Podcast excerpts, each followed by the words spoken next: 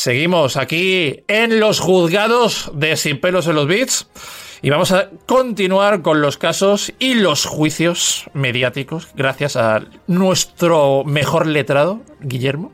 Que, fíjate, se ha sacado la carrera de Derecho en cinco minutos. O sea que. Sí, y eh, como siempre, sin enterarme, miro atrás y digo, ¿eh? hablo, hablo de juicios, soy abogado. Eh, pues. Pues gracias a nuestro experto letrado Guillermo y a Churcho, sigamos analizando los casos más sonados dentro del mundo de los videojuegos. Y mira, un caso muy interesante que Guillermo, a ti te va a gustar. Las demandas por sistema de protección. Demandas por sistema de protección. Bien, vamos a contar y a relatar esta historia. Es un poquito larga, así que allá va. La demanda de Nintendo contra Atari por relaciones comerciales tuvo en su centro el sistema de protección de NES, el cual evitaba que juegos no licenciados corran en consolas de Nintendo. La demanda hacía referencia a la copia ilegal del código fuente de este sistema de protección por parte de Atari para poder correr juegos sin licencia.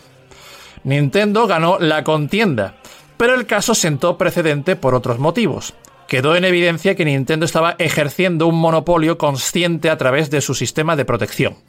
De no haber sido porque Atari engañó a la oficina de derechos de autor para obtener el código original, el resultado hubiera sido otro. El desprendimiento del caso final es la noción de que no siempre se puede aplicar derechos de autor en el campo de la informática, sino que se debería de regir por el sistema de patentes. Esto por una parte Nintendo contra Atari y ahora es un caso similar del lado de Sega contra Accolade, la historia fue similar, porque solo que giró en torno al sistema de protección de copias que tenía la Genesis, conocido como TMSS, Sistema de Seguridad de Marca Registrada. Este mecanismo hacía que los cartuchos no licenciados no puedan correr en el sistema. Teniendo en cuenta los estrictos acuerdos de exclusividad y distribución que tenían Sega con sus publishers, además del elevado costo de los cartuchos, Accolade empezó a considerar otras opciones para poder llevar sus juegos a otras plataformas y a Mega Drive o Genesis. Y terminó optando por vulnerar el código de protección y lograr colocar cartuchos en circulación sin la licencia apropiada. Sega ganó el primer juicio, el primer round, y el juez encontró evidencias suficientes para establecer que la movida de Accolade no solo quebraba derechos de autor, sino también reducía el negocio de Sega a través de una práctica ilegal.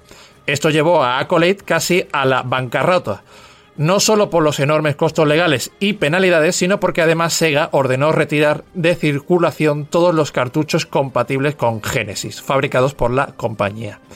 Pero un año más tarde, Accolade apelaría esta sentencia. Esta apelación se basó en un error de apreciación cometido por el juzgado inicial, el cual se apoyó en una demostración realizada por Sega con cartuchos y consolas de dudosa procedencia.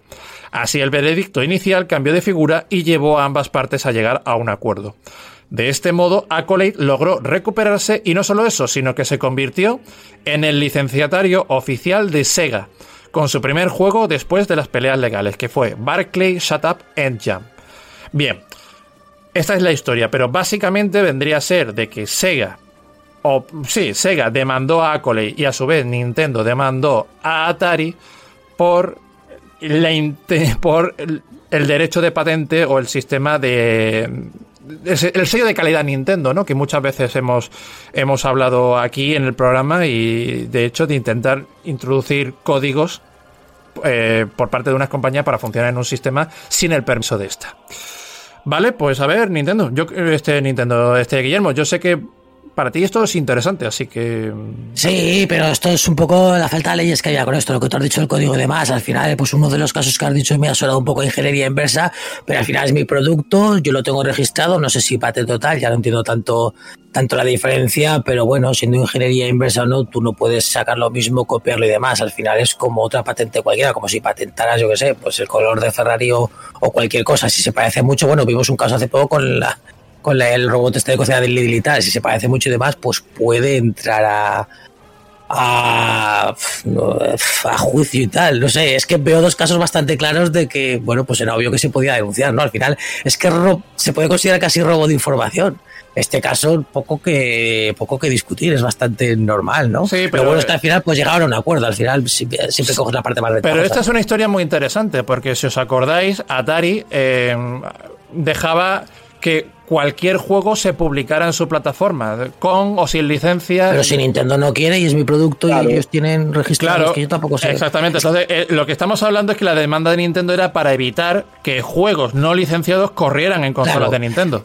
Es, que esto creo que era más simple antes porque estoy casi seguro, sin tener ni puta idea de esto, pues que Japón tenía sus leyes de patentes y demás y Estados Unidos pues tendría leyes de otras y entonces aquí pues entrar en conflicto lo uno con lo otro, no, no sé, me imagino, ¿no? Al final un poco estos rollos el sello de aquí entraba yo creo que el sello de calidad de Nintendo para que no se le colara mierda porque Atari fue la época que metió mierda y casi hunda el videojuego fuera no pero aquí fue Atari la que aquí fue Atari la que se aprovechó de Nintendo en teoría o intentó no así lo he entendido. Claro por eso. Pero para publicar en sus o copiar sus juegos Claro, pero estamos hablando que, pero por otra parte, Accolade mm, publicaba juegos sin consentimiento de Sega, mm, eh, saltándose a la torera ese sello de calidad, ¿no? ¿Te está gustando este episodio? Hazte fan desde el botón Apoyar del podcast de Nivos. Elige tu aportación y podrás escuchar este y el resto de sus episodios extra. Además, ayudarás a su productor a seguir creando contenido con la misma pasión y dedicación.